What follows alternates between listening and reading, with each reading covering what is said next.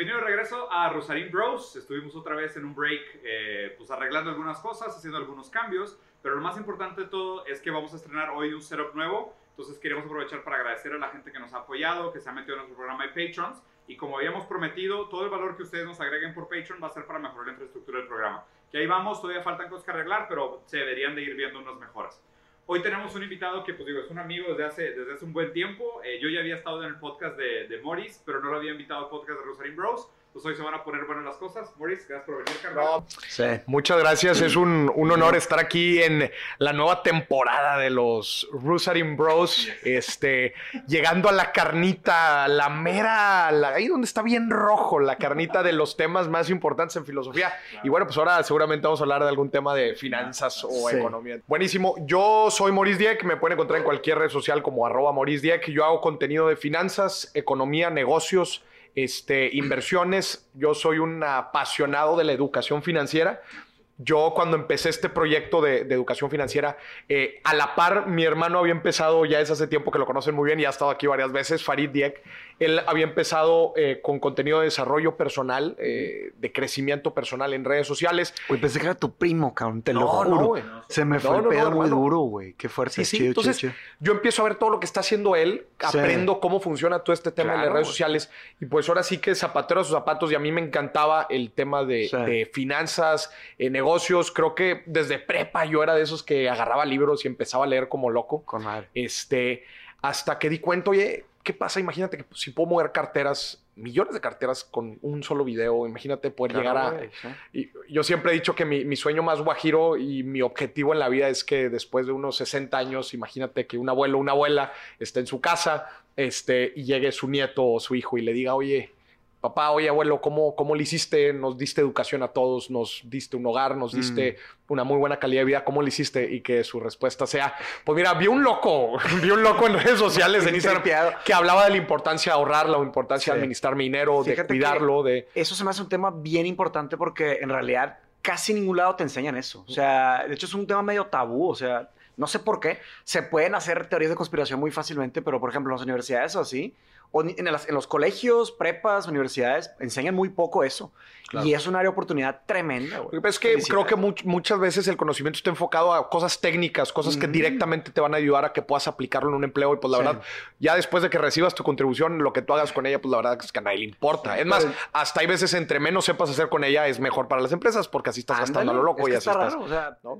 Ahí te va. Hay, hay, un tema. Estábamos hablando de esta, de esta, idea de la educación financiera en las uh -huh. escuelas, ¿no? Y, y, muchas veces lo importante que es que tú aprendas de esos temas porque después te lanzan a, a la vida y pues no sabes muchas de esas cosas. Es que, y, es, y es la crítica esta popular de, güey, o sea, yo nunca he usado que la suma el cuadrado de los catetos es igual a la raíz para la hipotenusa, pero no sé hacer mi pinche declaración fiscal, güey. Claro. ¿Sabes? Y la declaración fiscal es mucho más relevante que saberme claro. la suma del cuadrado de los catetos. Pero ahí te va mi cuestionamiento. ¿No será que aprender las otras cosas que nos enseñan en las universidades, en las escuelas, la parte social, la parte filosófica, la parte artística, la parte cultural de la vida, te da las herramientas inclusive para poder cuestionar esos sistemas. Porque pues a fin de cuentas, o sea, entiendo el doble filo, como decir, mira, si yo desde el principio te enseño todo sobre finanzas, todo sobre el sistema fiscal, sobre el sistema burocrático, el sistema gubernamental, está bien, te va a dar un insight mayor, uh -huh. pero no te va a dar las herramientas necesarias para cuestionarlos.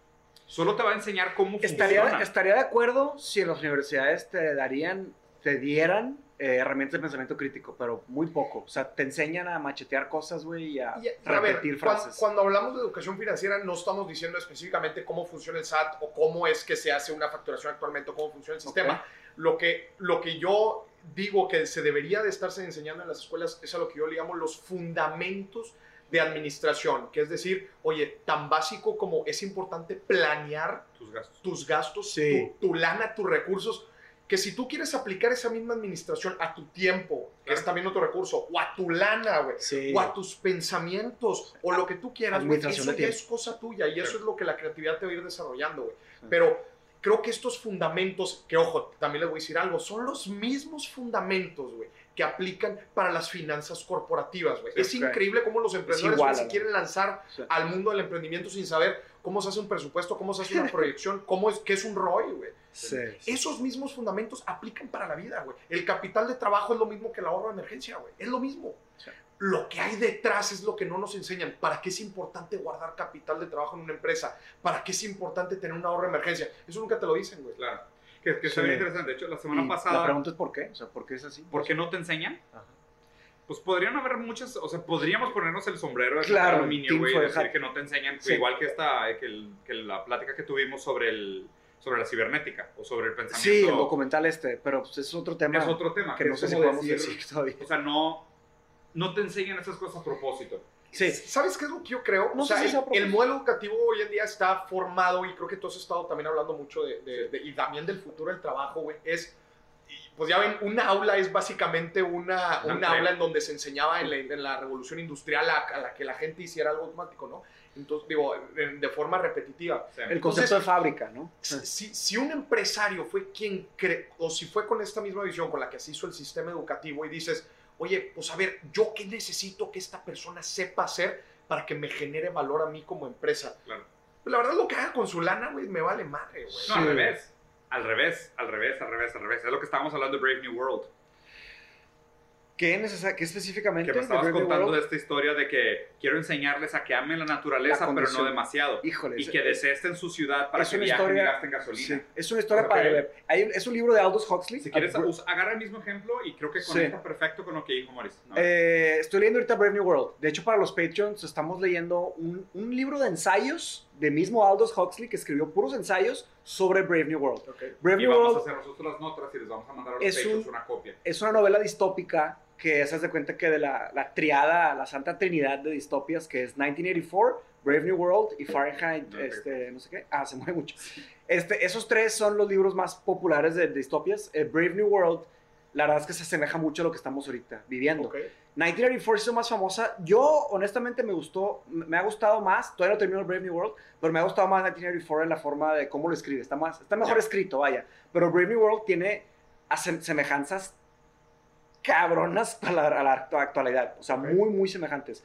Lo que menciona Diego, haz de cuenta que en Brave New World, eh, haz de cuenta que ya las personas ya no tienen hijos. Ujú. Entonces, nada más voy a hacer un pequeño para que Sí. sepan No, el contexto. Las personas ya no tienen hijos. Todos los hijos ya nacen, esto sí no se parece a la realidad, pero esos, los hijos ya nacen con el gobierno. Pues, o el sea, son gobierno- designer babies. O sea, Sí. son bebés de probeta. cuenta. O sea, son bebés fabricados. Desarrollaron una nueva forma de, de- de- de duplicar, este, con, un, con un solo huevo, nacen hasta 96 este, hermanos gemelos idénticos. Entonces, 96.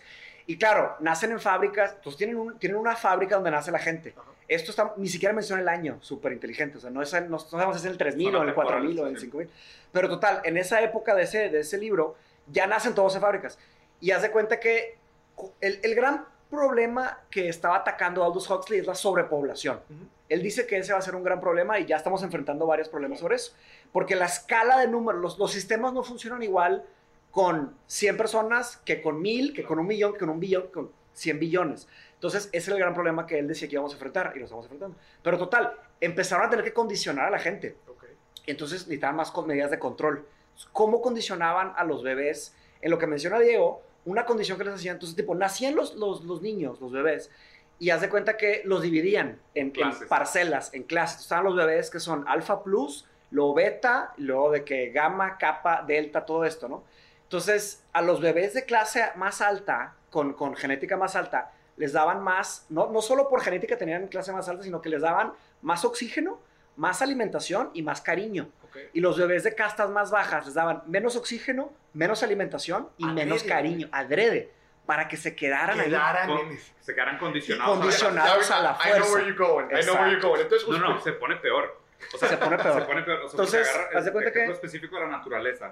Uno de los traumas que les hacían, o sea, porque eran hasta, o sea, los condicionamientos, ah, después hacían condicionamientos más sutiles, que era cuando se dormían, les decían cosas hasta de que les pasaban mensajes subliminales, ¿no? Que de hecho es un tema que podremos hablar después, porque los mensajes subliminales todavía no se, no se resuelve muy bien ese tema.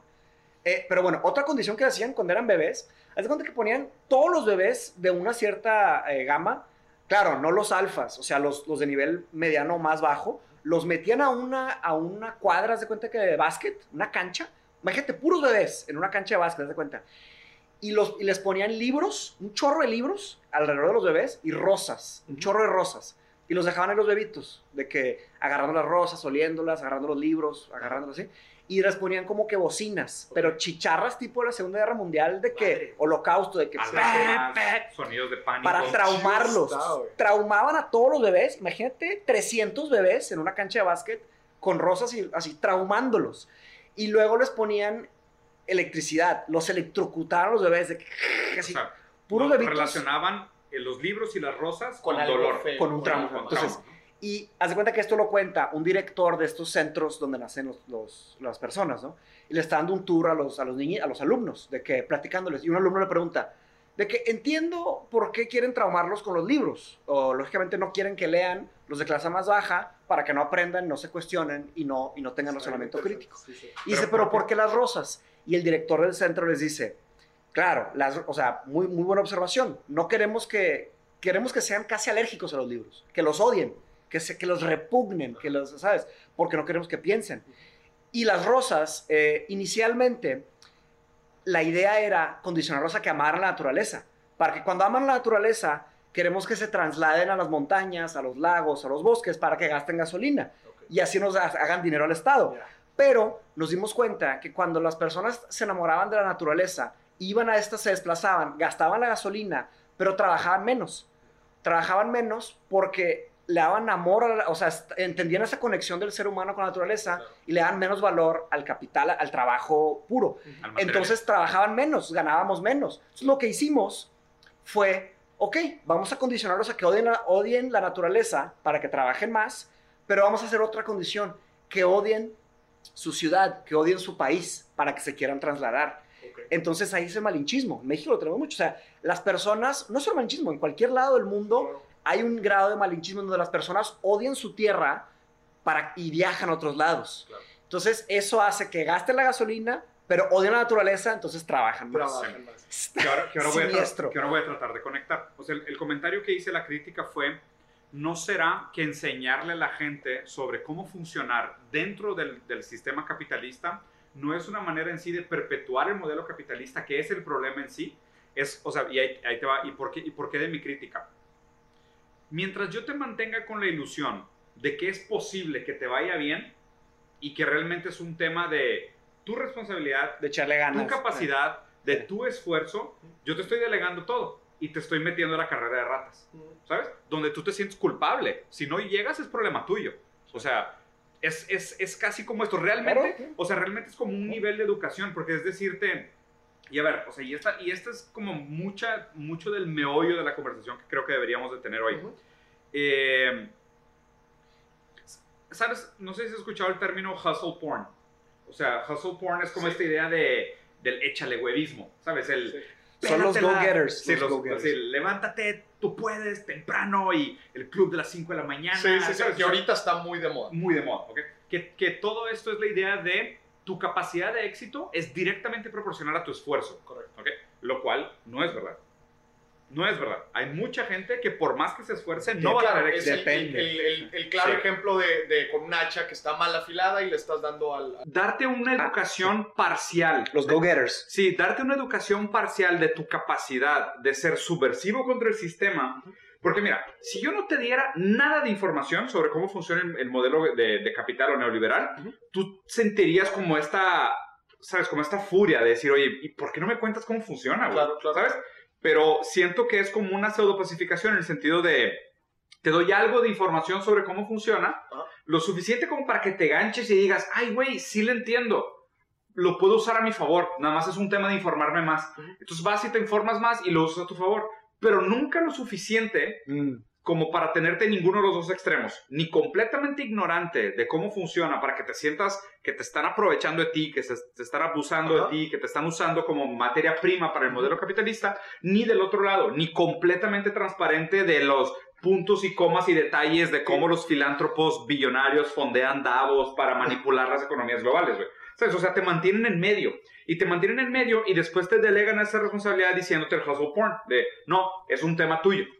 Si tú le echabas más ganas, te podría ir bien. Que es lo del snake oil, Pero de que sí, déjame te digo algo. echarle este, ganas, sobre todo. que me he metido muchísimo en estos años, muchísimo al tema justamente del, del... Y cuando alguien a mí me dice, Maurice, yo gano el mínimo, güey, ¿cómo puedo salir adelante? Es- Es un tema que en verdad a mí me, me, me apasiona, güey, Sí. y obviamente la industria financiera y la forma en que funcionan Sí. nuestras finanzas personales han ido creciendo y Sí. evolucionando muy cañón. Y mejorando. Tan fácil Sí. así como si Cambiando. yo te dijera que no- si nuestro abuelo, güey, este, en la época de la gran recesión, güey, Sí. hubiera invertido el equivalente a 5 mil pesos o 10 mil pesos en el Standard Poor's, ahorita ni uno de nosotros estuviera aquí, güey. Claro. Así de, de plano, nada más ¿En, te lo en dónde? En el Standard? Standard Poor's, güey, en el Ah. índice de las 500 mejores empresas en Estados Unidos, y lo hubiera dejado ahí por 100 años, güey. Sí, estaríamos todos en No- Mónaco. sí, Sí. Él sin ni siquiera haber hecho nada, güey.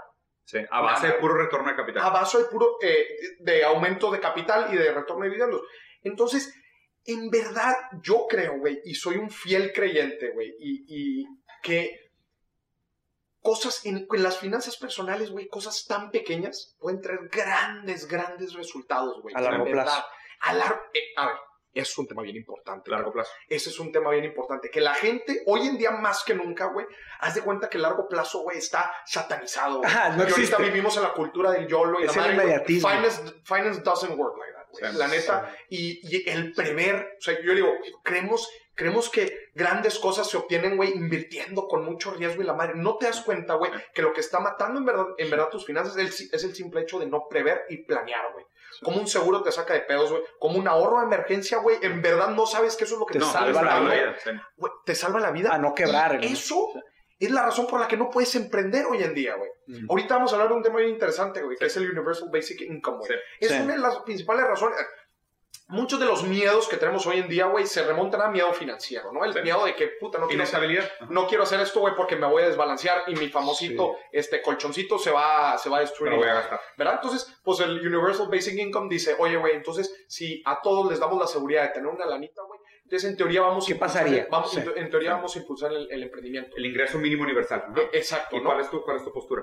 Bueno, nada más déjame ver, terminar sí. esto, ¿no? Entonces, güey, sí, sí. pero no nos damos cuenta, güey, y siempre se habla de la libertad financiera y que yo voy a tener ingreso recurrente, güey, y así voy a poder este, ser libre y la madre, güey, no nos damos cuenta que existe un- una libertad temporal que es, güey, tener ahorros, cabrón. Si tú tienes ahorro, un ahorro de emergencia, güey, vas a poder tomar decisiones de riesgo que normalmente no tendrías, güey. Así empecé yo, güey.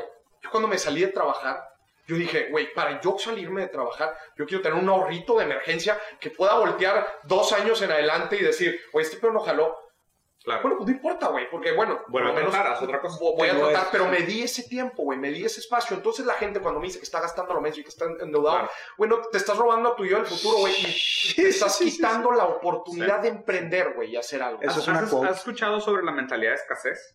¿Has leído Sí, sobre eso? men- lo contrario a la mentalidad próspera, güey. Exacto, haz de cuenta que la, la- la idea de esta mentalidad de escasez es este concepto y sobre todo que tiene una relación muy grande con las finanzas, es que crea como un, como un cansancio de sacrificios. ¿ok?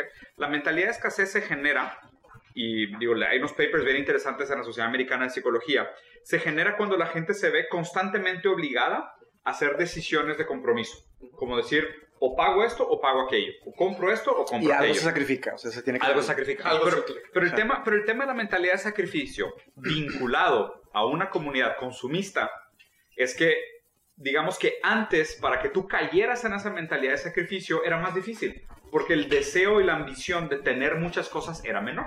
Porque el acceso al- a la envidia de los otros era menor, el número de bienes necesarios para tener un estándar de vida básico era menor y digamos que la vida era más simple, la vida era más simple, tenía menos conveniencias que hoy, pero era más simple, porque la gente vivía con menos cosas en general, o sea, Claro. tenías menos cosas en tu casa, tenías Sí. menos vida social, ¿sabes? Tenías menos, entonces deseabas menos, o sea, no, no que deseabas menos, pero tu envidia proporcional al- a, lo que los otros tenían era diferente. Sí. Yo siempre me acuerdo mucho de la película Edward Manos de Tijera que es, esta, es una película muy buena que hace crítica a la clase media americana en los 70 ¿no? Entonces, si te fijas, haz de cuenta que está esta toma famosa de una calle donde llega Edward Manos de Tijeras y todas las casas son más o menos del mismo tamaño. Todos los papás salen del trabajo más o menos a la misma hora, en carros similares, nada más que de colores súper distintos. Las señoras hacen lo mismo, fiestas para vender toppers, pero cada una tiene un pelo exuberante para... Fiestas para vender toppers. No, ¿te acuerdas? Claro que me pero, acuerdo, pero me es- pero encanta es esa movie. Pero la crítica social está súper chida, Está súper chida. Porque en esa época era, pues, era posguerra, la economía estaba Era lo de progresando. Baby Boomer. Sí, Era la baby boomer era porque, porque hay un gran prosperity después de la guerra, porque muchas tecnologías que se desarrollaron para la parte bélica, después después regresaron con un valor humano y social muy grande. Está chistoso eso. Entonces, Ahorita la- pero eh, déjame más, sí. déjame más terminar el ejemplo. Entonces, ¿qué pasa? En esa época, la mentalidad de escasez, para que realmente cayeras en mentalidad de escasez, tenías que haber tenido una crisis muy grave, o perder todo tu dinero, o nacer en pobreza para estar en esa mentalidad de escasez, que la mentalidad de escasez es o como o vivo, o compro ropa o me, o me reproduzco, ¿sabes? Sí. Esa es la mentalidad de escasez. Entonces, para esa clase media no había tanta mentalidad de escasez. El problema es que para nosotros hoy, la clase media se está cayendo en una mentalidad de escasez. Porque la mentalidad de escasez es aquella que te dice, oye, o te vas a comprar un celular nuevo, el iPhone nuevo que va a estar súper caro para mejorar tus fotos y estar más activo en redes sociales, ligar, tener una mejor oportunidad de tener una vida amorosa, o vas a hacer una inversión para mejorar tu educación y así Ah, sí, potencialmente es- tener un mejor trabajo. es una. Ahí empieza, a- empiezan los, los daños de la mentalidad de escasez, aún no estando en una clase baja. Pero el mundo entero no es Estados Unidos. O sea, usaste un No. ejemplo de Estados Unidos para todo el mundo. No, no importa, pero estoy hablando de cómo la mentalidad de escasez es diferente en una generación anterior Ya. a como es ahorita. O- un- O sea, otro ejemplo de eso está chistoso de que, pero eso sí aplica más o menos, bueno, no a todo el mundo, nada aplica a todo el mundo, pero bueno,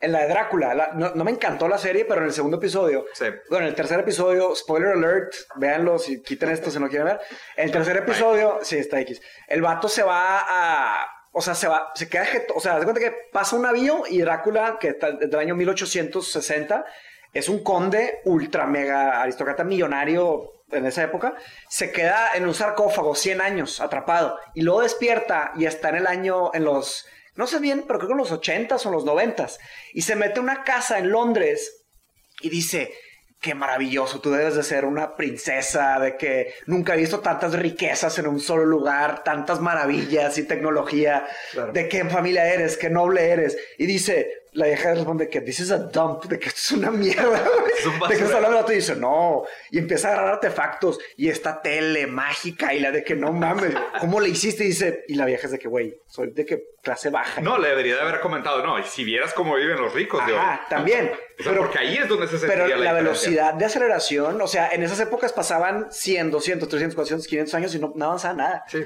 O sea, los ricos eran los ricos, no, no, no había cambio alguno, güey. Ahorita ya empezó a Estaría- acelerar, Estaría güey. interesante ver cómo se perpetuó la riqueza de Drácula a través de los bienes raíces. Porque sabes que, o sea, la- históricamente, la históricamente Drácula, o sea, su posicionamiento era llegar a Londres y comprar tierras. Ok. Entonces, él a través de los tiempos, pues Eso hizo, hizo. mucho dinero porque era Como, terrateniente. güey. como muchos rusos están haciendo Como ahorita. muchos rusos están haciendo con el mundo. historias bien interesantes. Comprando toda Europa, güey. No, y en, en- digo, ahorita actualmente en, en Playa del Carmen. ¿Por qué? Pues que tienen Especialmente sobra el año pasado Sí. fui a dar un curso, un curso a, a brokers de bienes raíces a- a- ahí en Playa del Carmen y me platicaban situaciones bien interesantes que con el año pasado, por el tema de la incertidumbre, güey, imagínate si a nosotros los mexicanos, muchos llegan conmigo, muchísima gente me dice, Mori, ¿cómo ves? Tengo miedo, no quiero invertir. Sí, los mexicanos, ahora imagínate los extranjeros, Claro. cómo están pensando. Bueno, pues eh, toda esa zona, güey, turística, pues muchos de los propietarios son, Son rusos. Extranjeros. Son extranjeros. Extranjeros. Entonces imagínate quién liquida sus propiedades al mes. Entonces Están vendiendo barato. muy barato y me platican historias de rusos que llegan. Neta, están sacando inversión de... Sí. No, al contrario, los rusos son los que llegan. Ah, los compran están en- comprando. cajo- en Lotes. a 10, güey, a 10 propiedades. Y pues, si tú llegas y le dices, oye, ¿ya, quieres liquidar tu propiedad? Sí, sí, Dame. madre, ahí te va. Tus Pero 10 con míos un y te llega el- 40%. Marca de ruso.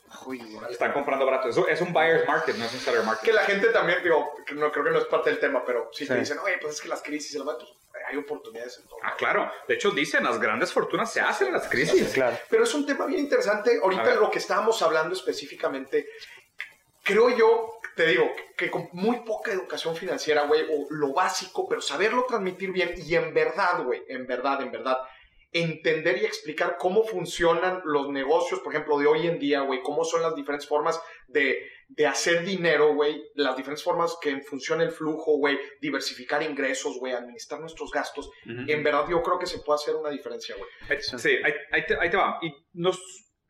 ¿Cómo te lo planteo? Es que es un tema con muchas variables. Sí, Estamos- y aparte estamos tocando varios temas. O sea, Sí, tenemos porque- que establecer porque- bien. Porque, o sea, la premisa es sabiendo administrar tus finanzas, sabiendo limitar tus deseos, sabiendo, ¿sabes? O sea, Me, administrar. gust- me gustó lo que dijiste ahorita, güey. Vivimos en un mundo mucho más complejo del que era hace 50 años, Sí. güey, donde ahora resulta que necesitamos todo, Sí. cabrón, para ser feliz, güey. Esa es la palabra. la Eso, que, que sabía que ibas a llegar ahí. Necesitamos tanto, güey, para ser feliz cuando desde, visto desde un punto de vista financiero, güey, en Sí. donde, a ver, yo estoy tratando de sacar, Y yo a veces soy muy extremo, güey, pero pues ya sabes, y me lo van a entender muy bien. Tienes que ser muy extremo para caer acá. claro. Claro, claro, claro, claro. Sí, Para hacer un punto tienes que Sí, o sea, tirar. le tiras a la luna para llegar a las estrellas. Exactamente, ¿no? Y, y hablando del mexicano, en donde normalmente, culturalmente, el mexicano, pues le gusta gastar y le Claro. gusta y, En general, Eh, sí, el latino, el latino es muy gastón. Exactamente, ¿no? Entonces, plantear y decir, a ver, hay otras cosas de- además del gasto. De hecho, pues esa fue una de mis grandes frustraciones por las que también empecé a hacer esto. Cuando yo recibí mi primer sueldo, dije, ¿qué se hace con esto, güey? Mm. Si no sé qué, qué hacer, me lo voy a quemar. Te lo gastas en la güey. peda, güey. sí. Quiero ver qué hay más allá de eso. Y me enojé y dije, ¿por qué no sé, güey? Entonces Sí. me empecé a educar también yo en el tema, Ok, güey. ahora la, pala- la palabra que usaste, felicidad. Sí. ¿Eso es garantía de felicidad? ¿Qué? ¿O eso te acerca a la felicidad? No, pero Sí. la estabilidad, güey. Ok, ahí- y ahí es, Y- ahí, es donde, ahí es donde se pone complejo el tema. Mira, Y te voy a decir algo de eso, güey. Cuando yo empecé esto, dije, ¿cómo le puedo aportar en verdad a la gente, güey, de una forma tangible? No te estoy diciendo que vas a ser la persona más rica, güey, y lo que dicen tanto de vas a llorar en un Porsche, o vas a llorar en un bocho, güey, eso No a mí me vale madre, güey. sí. sí. Yo hablo estrés financiero, que es una de las grandes causas de suicidios en el mundo, güey. Sí, el claro. tema es tener Claro que problemas. es, claro que Oye, güey, lo que es deberle a muchísima gente. Claro. ¿Sabes por qué me gusta tanto a mí las finanzas, güey? Porque a mí me traen paz, güey. Yo soy una persona muy cuadrada, güey. Sí, es muy estructurada. controlada. Yo soy muy diferente a mi carnal, que es con el que han hablado, güey. Claro. Yo soy muy administrado, güey. Yo si Sí. no tengo todos los pelos de la burra en la mano, güey, Sí. este, eh, Sí, te sientes mal. me siento mal. Sí, es, es, es una personalidad obsesiva, pero en el buen sentido. Ajá. O sea, en el buen sentido de controlar, de, Claro. tener, de tener visibilidad sobre qué pasa y por qué pasa. Esa paz, güey, se la quiero transmitir a la gente, Sí. güey. Y, y conmigo llega gente muy, güey, me tocó. Que Este, están en un problemón, La güey. gente llega conmigo y me ubica y me dice, no sabes lo que me está pasando, güey. Ya no sé qué hacer, no sé si quiero vivir mañana, güey. Mira todo lo que tengo de deudas por decisiones Mal, que tú y yo, digamos, informada. Jamás las hubiera tomado. jamás las voy a hacer. Mira. Eh, eh, the, the playbook, güey, es 101. Finance 101, pero son las cosas, son cosas básicas para sobrevivir, pero, pero y ahí te va, Mauricio. Y, y igual no nos da ni siquiera el tiempo para llegar Esto es tan lejos. Porque, porque sí, tengo quiero, o sea, sí quiero llegar al tema. Universal Basic Income porque siento que ahí podemos construir algo de valor como un mensaje. Sí. Pero el tema es, De la felicidad. estos, estos son muy buenos consejos y, y se me hace muy noble lo que haces. O sea, para mí, la definición de una buena persona es una persona que es capaz de identificar la patología, enfocarse a resolver el- la, la origen de la patología y al mismo tiempo es una persona que proporciona alivios para los síntomas. ¿ok? ¿A qué me refiero? El, el gran sufrimiento que existe hoy es la creciente desigualdad entre clases. O sea, por más que la gente diga, hemos mejorado, sí, sí hemos mejorado, no, no es suficiente. Y aparte hay cosas, hay indicadores económicos que después los voy a citar, donde ya se ve otra vez que la separación entre el, pu- el punto 1% y el resto de la población es absurdo. Y ni siquiera estoy hablando de un tema de ricos y pobres, clase y media, clase y media ricos. No, estoy hablando de la diferencia entre un billonario y el resto de la población mundial. ¿ok? Y, la, y la implicación que existe entre un billonario y el resto de la población mundial. En ese sentido, esa para mí es la patología. Entonces, nuestra responsabilidad como personas pensantes es ver cómo se alivia la patología. En el Inter tenemos que ver cómo aliviar los síntomas. Correcto.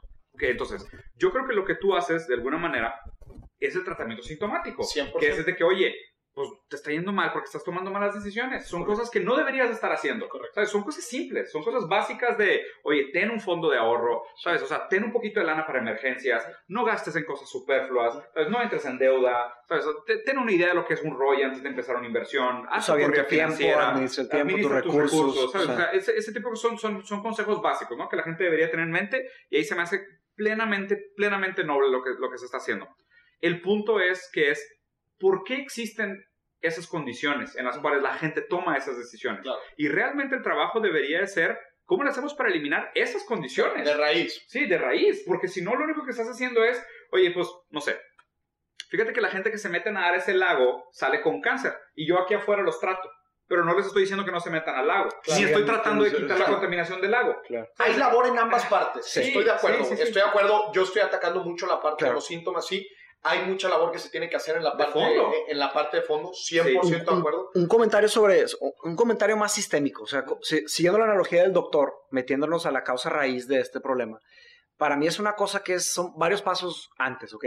El, el simple hecho de pensar que vinimos al mundo a ser felices, para mí eso ya es una equivocación tremenda, ¿ok? Desde desear, oye, feliz año, desde ahí ya es un daño, te voy a decir por qué.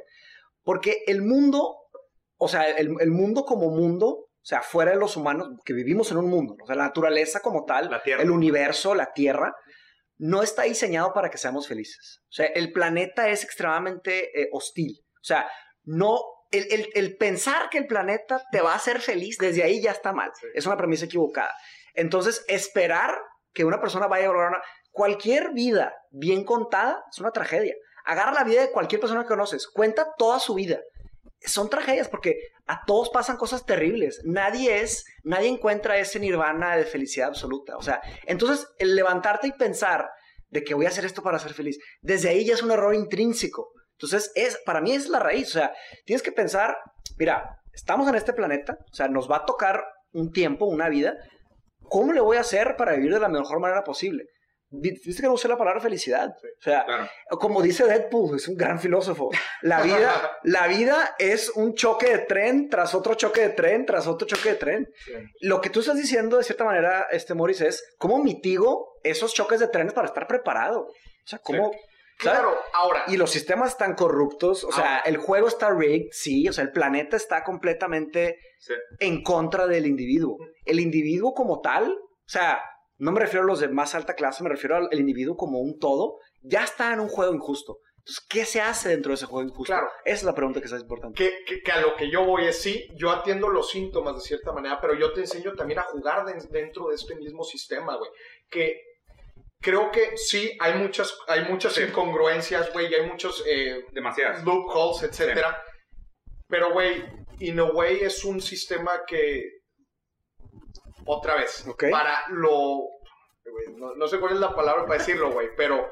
Descríbelo. Lets you play, güey. Ah, te deja jugar. Híjole. Ahí If es you donde- know how, güey. Pero ahí ¿Por ya, qué no, güey? ahí yo ¿Por sí qué estoy- no? ¿Por qué te va? depende, A ver, Son- son- de- yo diría, depende de dónde naciste y qué sabes. es que, a ver, tiempo. Sí. Nada más quiero que definas Hay que dos cosas. pre- Definas dos premisas, cosas. sí. ¿Qué es para ti jugar? Y, tres, y dos, ¿cuál es el objetivo, güey? Ok. Es que ahí te va. Libertad no es decidir cómo se juega Risk o cómo se juega Monopoly. Libertad sería decir por qué jugamos Monopoly y no jugamos Twister.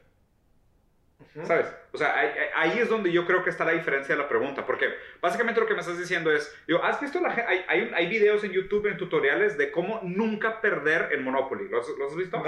Básicamente lo que te dicen es, compra todo. O sea, no, es en serio. Haz de cuenta que si, si, si alguien juega Monopoly en su casa, les voy a dar un consejo para pelearse con todos sus familiares.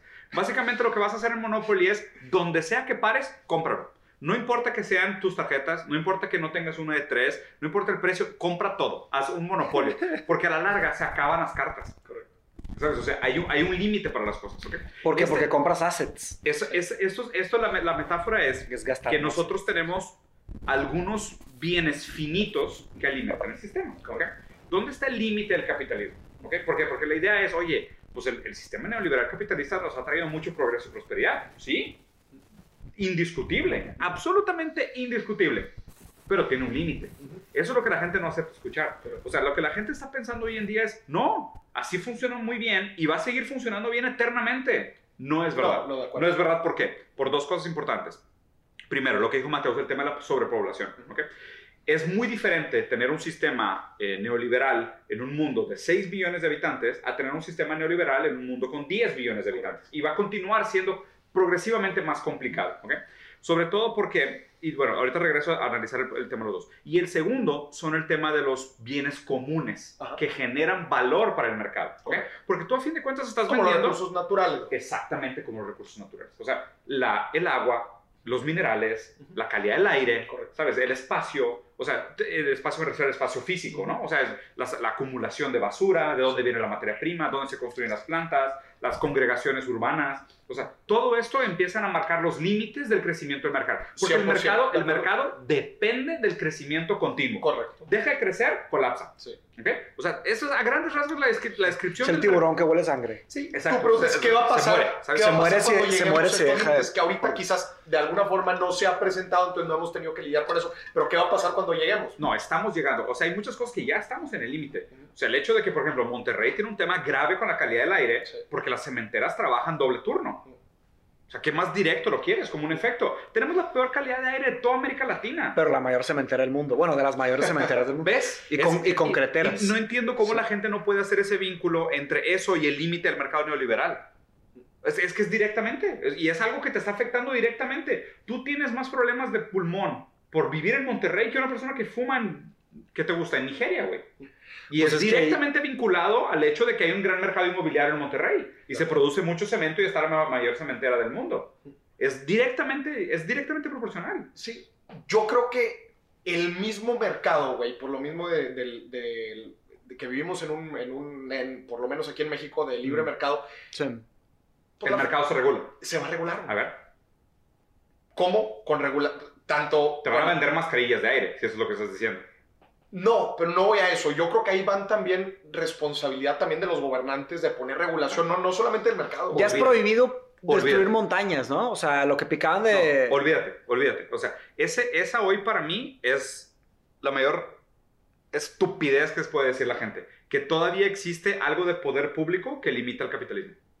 Absurdo. Tú dices, Sí, ¿por qué? nada. Porque sus decisiones son 100% cap- Lobby. No, pues es del moche. Por lobby. Nada no, para- No, lobby, lobby, ni siquiera no, lobby. no, no, pero ¿sabes Sí, qué? lobby, lo- es lo mismo. En No, México no, se llama Es que yo creo que lo sí. que pasa es que siempre nos tratamos de empujar al límite, güey. Y no, no es hasta que lleguemos a un punto crítico en donde dices, ¿sabes qué? No, Ya no, es too late. lobby, güey. Y ya es too late. No estoy seguro, güey. O sea, ahí te va. Mi, mi punto es este. Si quieres, ver, si, quieres ver, si quieres ver realmente el límite a la democracia, el límite real que tiene la democracia es trata de cambiar algo en el sector privado. Trata de hacer un cambio sector privado a través de la democracia para que veas lo inútil que es el gobierno. No se puede, güey. O sea, no, no tienen poder. Porque hoy, o sea, hablábamos de las fans. ¿Qué país le va a decir a Facebook qué hacer? Que es Facebook, Sí. Apple, Amazon, Netflix y Google. Bueno, F-A-N-G-S, Fangs, los colmillos. de- con Disney. de- con Disney. Disney. Que Disney se va a poner grave. Sí, sí, sí, sí. The, Fangs. The Fangs. The Fangs. Acabamos de coinear una palabra. The The, Fangs, Fangs. es el los nuevo. colmillos. O sea, o sea, ¿qué onda? ¿Quién le dice a los colmillos cuál es el límite? ¿Sabes? O sea, ¿tú cómo llegas con, con una empresa de ese tamaño, una cementera, y les dices de que, híjole, ¿sabes qué? Vamos a limitar tu capacidad productiva a mitad porque pues estás contaminando mucho el aire. ¿Qué pasa con los empleos? Sí, que sí, sí, estoy de acuerdo. Y te va a decir que te quieres hacer tu gobierno responsable de las 200 mil personas que voy a echar a la calle. O sea, tú vas a hacer ese freno de mano a la economía y siempre te dicen, no, el progreso económico es más importante. Digo, está bien que tus niños no puedan salir a jugar al parque porque la calidad del aire está peor, güey, que si estuviéramos en Hiroshima durante la guerra, güey. Pero Mejor cómprate un iPad y mejor que- pero ver, te, ven- te en la vendo unos casa. filtros, güey. Pero de ahí va a salir el gran emprendedor que va a inventar una nueva solución en donde ya no se va a necesitar cemento, güey. Vamos a poder tener otro producto que va a sustituir a ese, güey. Mucho más eficiente, mucho más Pero eso, pero eso se, hizo, se hecho se hizo sobre la gasolina y el mercado del petróleo hace cuántos años, Mauricio. ¿Hace cuántos? Pues es que es la pregunta, la pregunta del tiempo. ¿Hace cuántos? Dentro de 100 años. Yo creo, que el, yo creo que el desarrollo tecnológico va a permitir cosas mucho más aceleradas que, bueno, eso sea, ya lo hemos visto. Te lo juro, hay- o sea, me encantaría ver cuándo Es que- fue la primera gran catástrofe marítima de un petrolero que chocó en una playa o, o destruyó de que... ¿The British ¿sabes? Petroleum? British ¿Sabes? O Petroleum sea, de que tiró BT, a- o sea, sí, de BT. Que O sea, tiraron ¿cuándo fue a- la primera aguas que alguien dijo de que no, es que alguien va a sacar un motor eléctrico o algo, ¿sabes? O algo. Y ahora estamos viendo, güey, que las baterías de litio también contaminan como su, como su madre. Sí. ¿Sabes? Y... ah, Ahí hay un gran debate que están, están abriendo una, una plática que se necesitan, o sea, no solo 10 horas multiplicado por 10, Pero ¿sabes qué sino que 10 doctorados Sí, por siento- 10 no, y horas siento, por y 100 siento que era juntas. miopía, porque las dos cosas parten de la premisa de que tiene que seguir existiendo el crecimiento. O sea, ¿sabes? De que... Y, y eso Es que ahí te va un tema de, pues está el tema, es- mira, ¿qué pasa con el crecimiento? Cuando, cuando nacen los hombres y las mujeres, de cierta manera, la misma educación cultural los, los, los van a- a- avanzando hacia, depende de dónde nazcas otra vez, pero a grandes rasgos del el oeste, te llevan a este, que los objetivos son, pues, de cierta manera, encontrar una mujer, o sea, enamorarte, la- este, tener hijos, Hacer hacer, familia, una familia, trascender. trascender, exactamente. Eh, y esto depende de la clase social y depende de dónde vivas. Es la norma. Y de hecho, hay una película muy interesante que se llama The Lobster, que habla sobre los, los, los- las personas que están afuera, de Yorgos Lántimos, del griego este. Las personas que están afuera de esa norma de tener familia, tener hijos, prosperar, se transforman en animales. En la película es, es ficción, pero la ficción dice la verdad a través de obras fantasiosas. Claro. Mandan a la gente que no se casa, que no- los mandan a un hotel y si no consiguen una pareja en el hotel, los transforman en animales. Está No, está interesante. Está, Está bien increíble. y es una crítica a cómo nos están arrinconando a esas decisiones. Europa, que tiene países más viejos, con pensamientos más, más eh, sofisticados y tienen poblaciones más viejas y menos gente, ya están saliéndose de eso, ¿ok? Aquí no. Entonces, ¿qué pasa? Eh, esa promesa de que tal vez es la felicidad, tal vez es la promesa del amor. ¿Qué vale más que amor, güey? ¿Qué vale más que estar con, con- con alguien que amas, estar en compañía, amigos, familia? ¿Qué está más padre que eso? Pues pocas cosas. Mucha gente quiere eso, Todos quieren eso. ¿Qué pasa ahora? ¿Qué tan difícil es tener tu propia casa, tener tu propio carro? Cada vez es más difícil. Pero al mismo tiempo es una paradoja porque la promesa es esa. Pero ¿qué significa? Implica endeudarse y la gente no tiene la educación para saber endeudarse correctamente. Y, y usar la deuda. Y luego están las adicciones. O sea, ahora la- lo- los niños que, digo, a nosotros nos tocó en nuestras épocas, cómo la, la raza le entra al, al- al alcohol parejo, pero parejo. Generar a los estu- estupefacientes. O sea, Exacto. las cosas que te distraen. Pero ahí están las promesas de conseguir a tu novia, de conseguir a tu esposa, Claro. ¿sabes? Eh, Entonces, es- tienen que pasar por esos ritos de pasaje que son pruebas de fuego. ¿Y cómo dañan a las- los cerebros? Se dañan las mentes. La gente acaba adicta al alcohol. De cierta manera, muchos son adictos al alcohol. Y luego están otras drogas. Y estamos, por eso, qui- quiero abrir un poco el debate porque le estoy diciendo que no es algo fácil que se puede... No, no, yo que no. Entonces, ¿qué pasa? Si la promesa es esa de seguirte, de, y luego está el derecho a tener hijos, de que, híjole, pues yo, o sea, mis papás, mis papás me tuvieron a mí, pues yo quiero tener mis hijos, o sea, qué bonito tener un, o sea, que tener un bebé y educarlo. ¿Qué, otra, ¿Qué otros objetivos hay? Hay pocos objetivos para vivir hoy, ¿sabes? Sí. Hay otro libro que se llama Rituals, de, de un, un holandés. ¿Cómo se llama el del, el, del, el del judío este de Auschwitz que habla sobre el the meaning of life? Ah, Search of Man's Meaning, ¿no? Search for Meaning, de Meaning. Frankl, ahí está De mi cuarto, o sea, la foto de este güey está en mi cuarto. Sí, Vic- Este güey, digo, para los que no saben, en mi cuarto tengo fotos de muchos pensadores, o sea, los que me han, me han creo que inspirado. no mucha gente conoce tu cuarto. Sí, no, es que todo ha subido de repente stories. he subido- he subido algunas fotos. Sí. Está chido, tiene Sí. una pared de filósofos. filósofos. Pues no solo filósofos, o sea, Escritores, pensadores. escritor- empecé con filósofos, luego escritores y pensadores, y luego ya visionarios y diferentes cosas. Sí. Pero total, a lo que voy con todo esto, en el libro de Rituals de News, eh, eh, de Nussbaum, al- Nussbaum, algo así, es un holandés que ganó premio de Nobel de Literatura, man. Él habla, eh, su libro se llama Rituales y cuenta tres historias. Son formas de vivir la vida en, en el contexto contemporáneo. ¿Cómo vivir la vida? ¿Sabes? O sea, es el- como también volviendo al tema de Search for Meaning. Entonces es, ¿cómo vivir? Hay mil formas de vivir la Claro. vida. Hay- hay- pero las que escojas Mi- es lo que hace la, la, la, la sociedad y la población. la dificultad con esto es, es decirlo así. Y es un tema demasiado grande, pero ahí te va. La manera como, como me molesta este tipo de pensamientos es porque, y no lo que acabas de decir, pero o sea, el contexto en sí, de Sí. por qué tenemos que continuamente regresar y hablar de este tema otra vez. Porque no tienes opción. De acuerdo. ¿Sabes? Porque parece que cada vez menos tienes opción más que jugar el juego y tratar de ganarlo. Ah, la opción No. es, es salirte. A ver. No. O sea, ¿a qué te es que otra vez, ¿a qué te refieres con el juego, güey? O sea, que tienes que acumular capital. El rat tienes race, que- el chambear. Sí, tienes que acumular capital, tienes que trabajar, tienes que acumular riqueza y tienes que consumir bienes materiales. Tienes que. O sea, Sí. comida, comida sí. No, O sea, a ver, te seguro gastos médicos, güey. O sea, Sí, pues te enfermas, sí. sí, por eso. Pero ese tipo de cosas es porque creo que es relevante el tema de, Universal Basic Income. ¿Sabes? Ok, ok, estamos llegando a una... Ya entiendes de dónde quiero hacer la conexión. Mi premisa es. Ya, ya El ¿Qué es la ver, basecita? ahí está, ahí está. La, la premisa es. Primero, describe el concepto. el, el consumismo no trae felicidad. ¿Queda claro? Completamente de acuerdo. Es una máscara falsa, pero el, sí, no la consumismo, trae. el consumismo es una promesa vacía de felicidad. Primer ensayo que escribí se llama Las sombras del consumismo. Sí, o sea, es, es esta idea de las, las pendejadas que te compran no te van a hacer Son feliz. promesas. Ni el bocho ni el Ferrari. Correcto. Ninguno de los dos. ¿Sabes? O sea, esa felicidad es, es tan momentánea. Son cavernas platónicas. Sí, es tan momentánea, son tan cavernosas, o sea, son escalones y, y el deseo es como una mariposa, está posada aquí, la consigues a otro Y vas lado. a otro lado. Creo que tú y yo una vez hablamos de esto, güey. Dijimos Sí. que mucha de esa felicidad también nunca se va, güey. Sí. No mames. No, yo me venga. subo todos mis días a mi Ferrari, güey, manejo. ¿Todos mi- los días? Todos los días. Todos los días. Yo, Todos los días, yo- güey. espérate, yo diría, yo diría, ¿cómo lo ¿Has ganaste? visto? ¿Has visto? ¿Has ¿Quién visto? te lo dieron No, no, o chambeaste No, y lo, no, lo- yo- lo no, compraste? No, no, no, O sea, y es demasiado, es demasiado subjetivo. Pero, Maurice, los videos estos de los niños en África que por primera vez ven un tenis, güey. Y es de que agarran el tenis y dicen, wow. O sea, ¿cómo puede Sí, ser, claro. güey? Y sabes, ya acaba de salir un video ayer de un millonario al lado de un billonario. Está un güey contento en su yate en Mónaco, güey, con chorro de Sí, sí. chavas agarrando el pedo. y llega un navío, así, un, un Se acabó la felicidad al otro güey. mejor. Ves al vato dejar la copa de champán en la mesa y meterse, güey.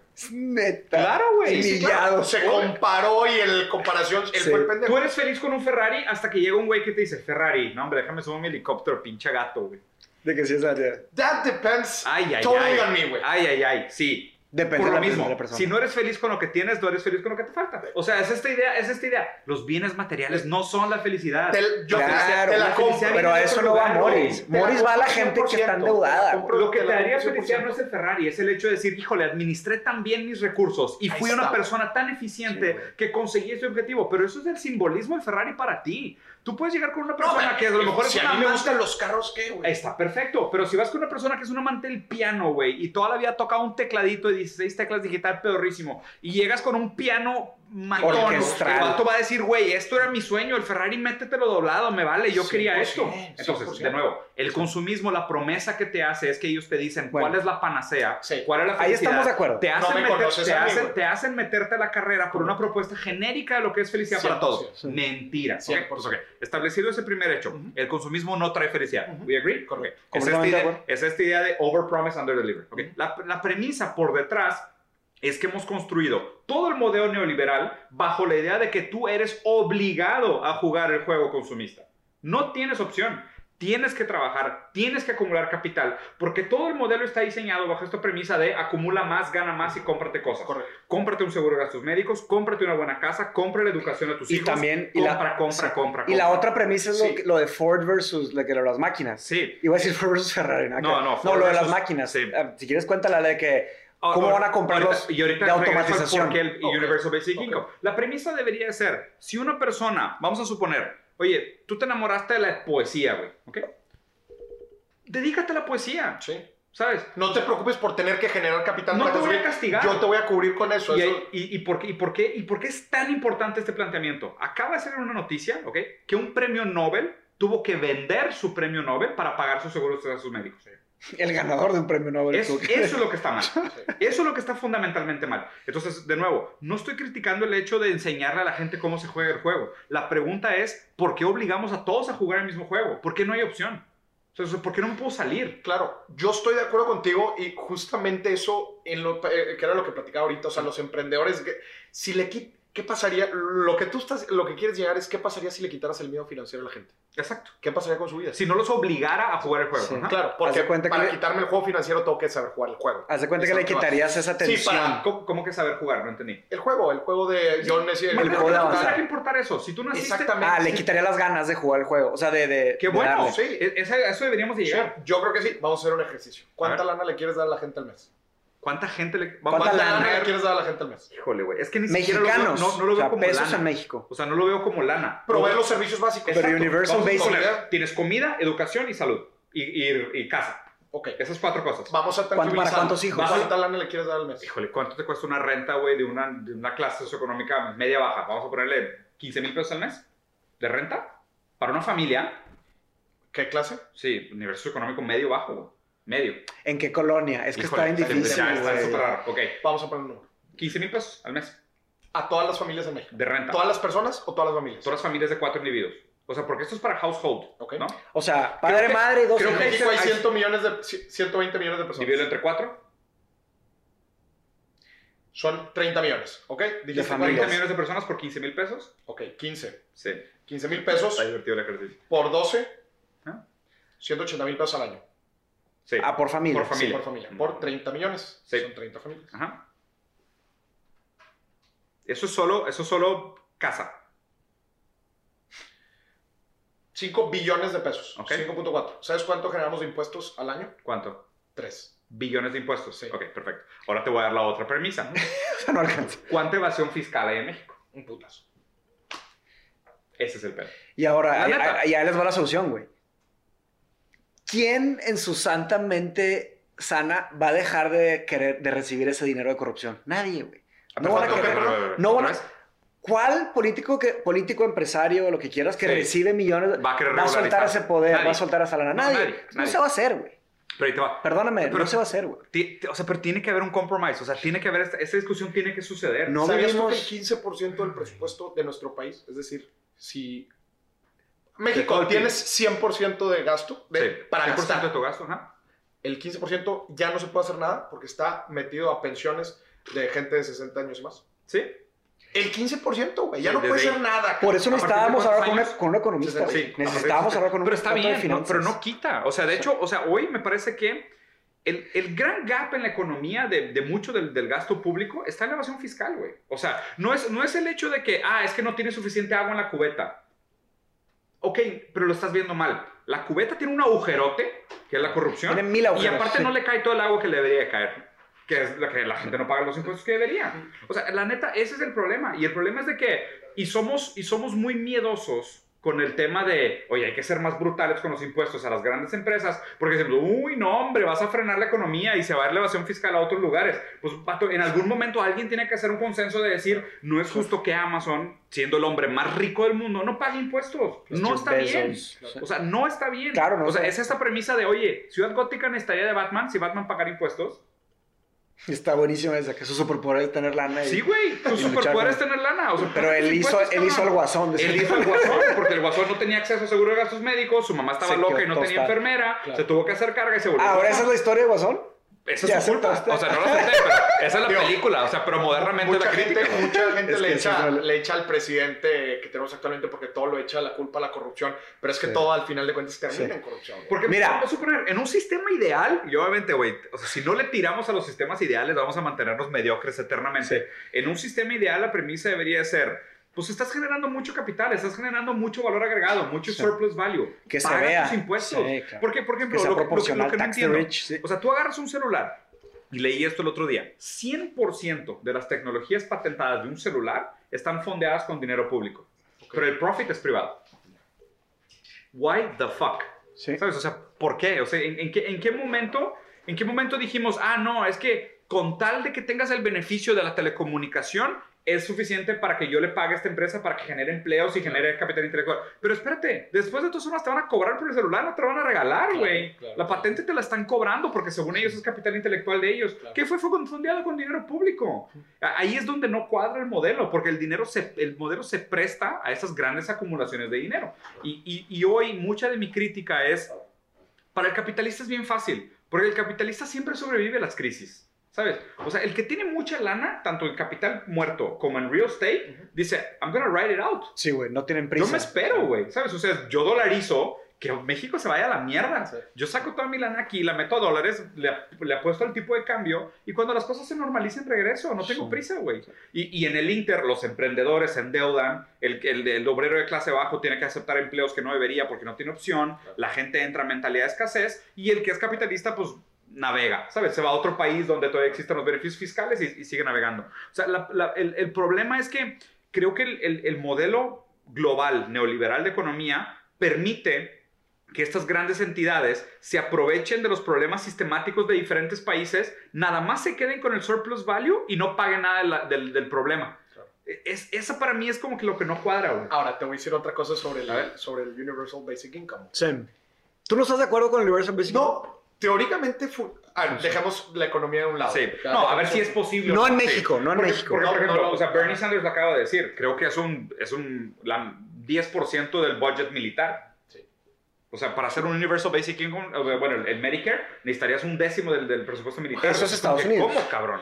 Sí. ¿Sabes cuánto le costó a Estados Unidos desarrollar el F-35, güey? ¿Cuánto? El avión, ¿El avión? el avión más potente del mundo que existe ahorita. Sí, ¿cuánto? Lo desarrolló Estados Unidos. Un trillón de dólares. güey. Con eso curas el hambre del mundo, güey. Sí, güey. Pero tienes el jet más pesado en el, en el cielo. ¿Quién se pelea con jets hoy?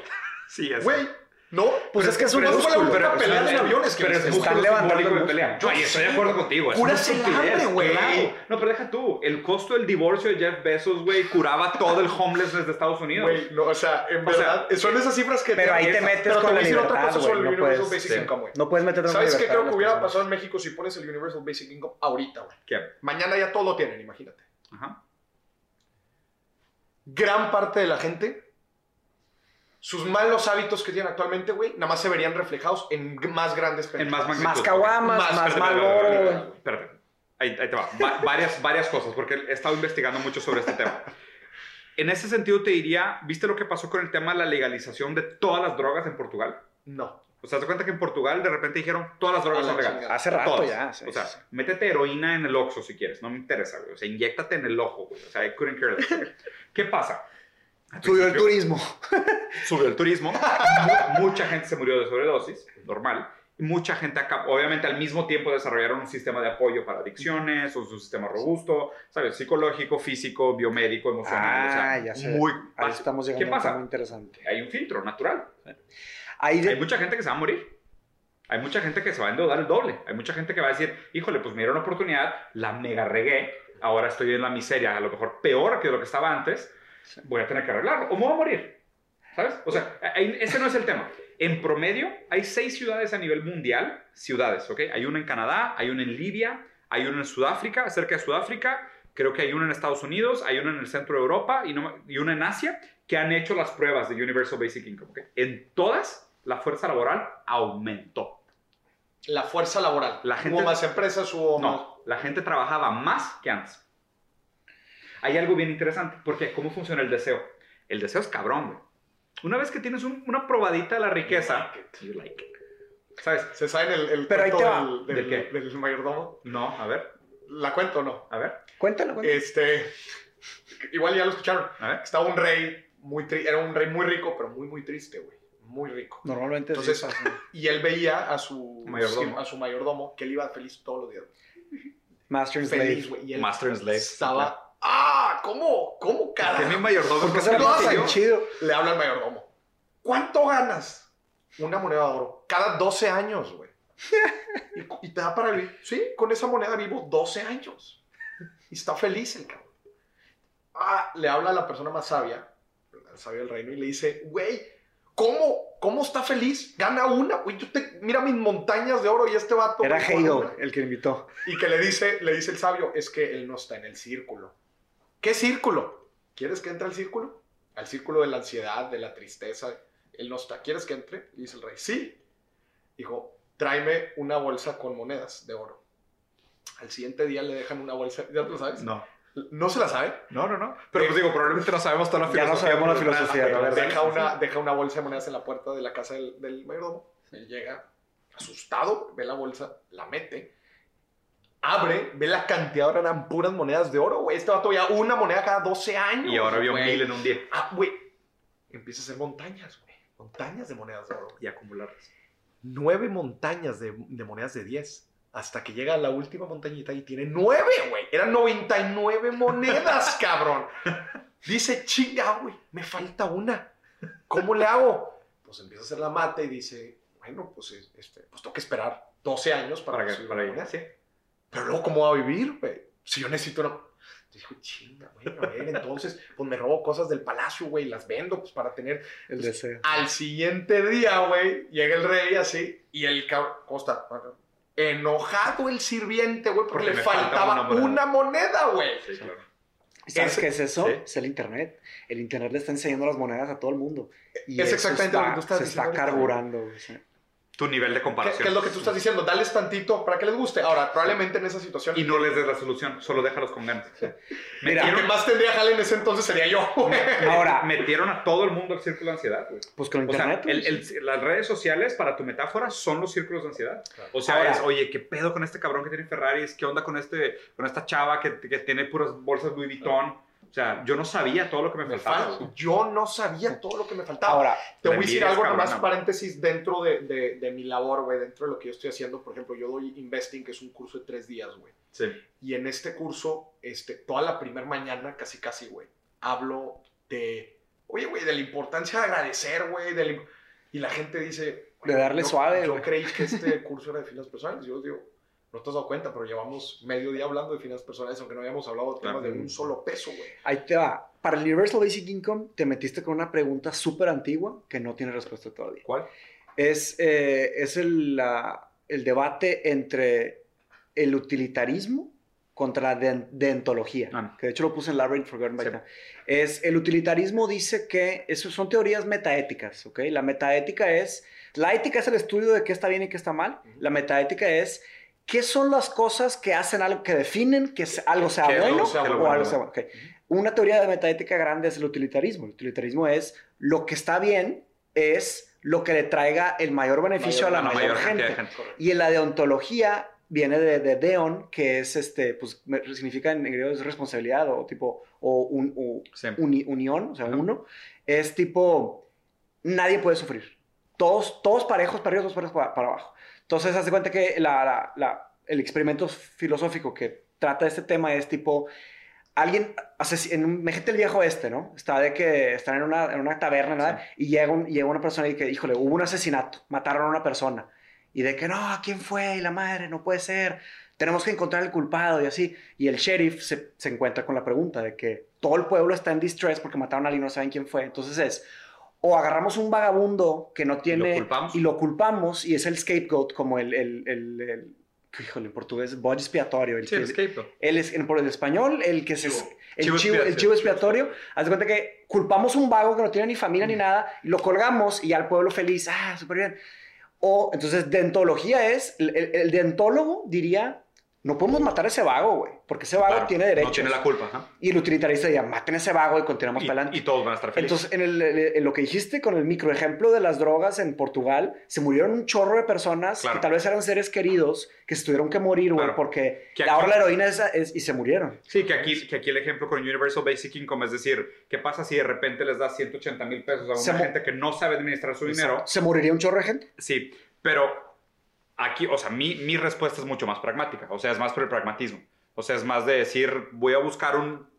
Que aquí entras en No el maquiavelismo también de decir, ¿Cuál es la y, y quién me da el derecho a mí de decir cuál es el bien mayor para los Pues demás? ahí está. O sea, que es la, pre- que es la premisa atrás del... Ese es el tema del- el Universal Basic Income, es eso. O sea, y, y- y los derechos humanos Pero- no se les pueden pero- mover. Nadie, nadie les puede. O sea, los derechos humanos van hacia adelante, no van hacia atrás. O sea, Sí. en el momento en el de que, de que se, se van a empezar, a- si compruebas, y sí se va a morir mucha gente, y vas a Sí, morir- y creo, y creo que soy utilitario, soy utilitario en el sentido de decir, a ver, hoy en el modelo en el que estamos ya sufre mucha gente. ¿Sabes? O sea, ya sufre mucha gente. Más bien, mi, mi empujón... pero no se mueren.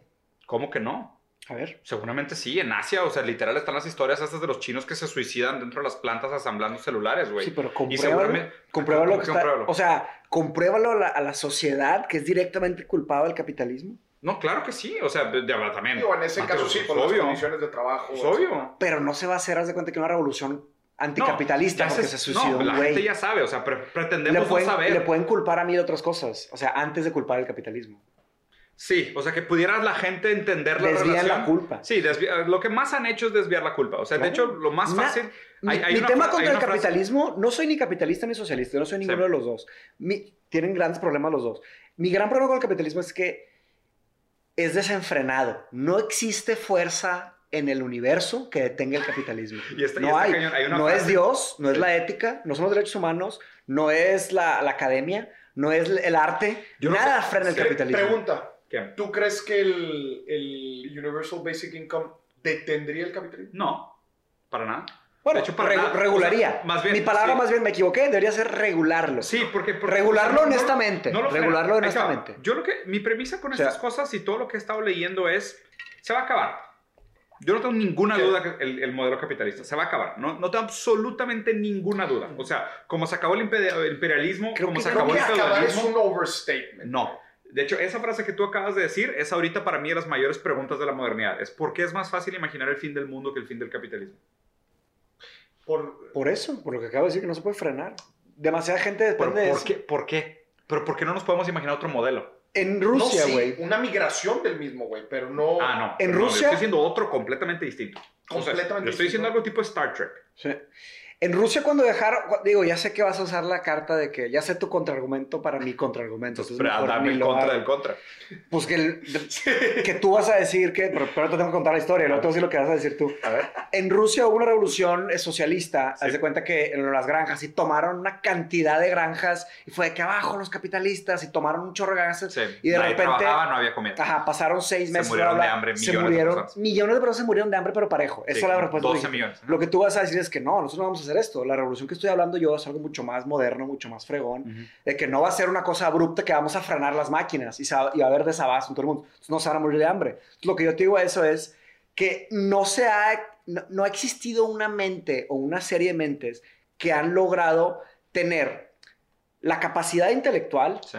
la fuerza política Correcto. la, La inteligencia económica, La visión. la visión cor y, y- y- y también digo, y, la- y el poder de tumbar No. a los monopolios No, no, no. De, los, de, de los social media. Y de- la sangre fría para hacer lo a necesario. los, mo- a los monopolios que están en Silicon Valley. y, la, la sangre, fría fría. para hacer lo necesario. Porque ahí, ahí hablas, cuando dices sangre fría, estás refiriendo a un golpe de Estado, algo. Y ahí se va a morir un chorro de gente. social, güey. es ¿no? utilitarismo. Sí. O sea, más bien, y la pregunta aquí es... Es utilitarismo, tú eres Sí. utilitario. Sí, sí soy utilitario. Y la pregunta aquí es... Y, o sea, y los debería- huevos, y los sangre fría huevos, de Me estoy refiriendo a huevos. fuego en la panza, Sí, que de- se mueran millones Con para tal- salvar billones. Sí. Correcto. Ok. Ese es, ese es- No ha nacido ese grupo de gente. Es todavía. utilitarismo puro. Y más bien, y, y, y Y me si igual nos morimos Y nosotros me, y la pregunto, madre. y me pregunto que si ese utilitarismo no estará implícito en el espíritu de los tiempos, como decir, en algún momento vamos a llegar a ese punto de quiebre, donde el dolor provocado por el sistema actual se vuelve intolerable y vamos a ser capaces de sostener el dolor implícito del cambio para generar el cambio necesario,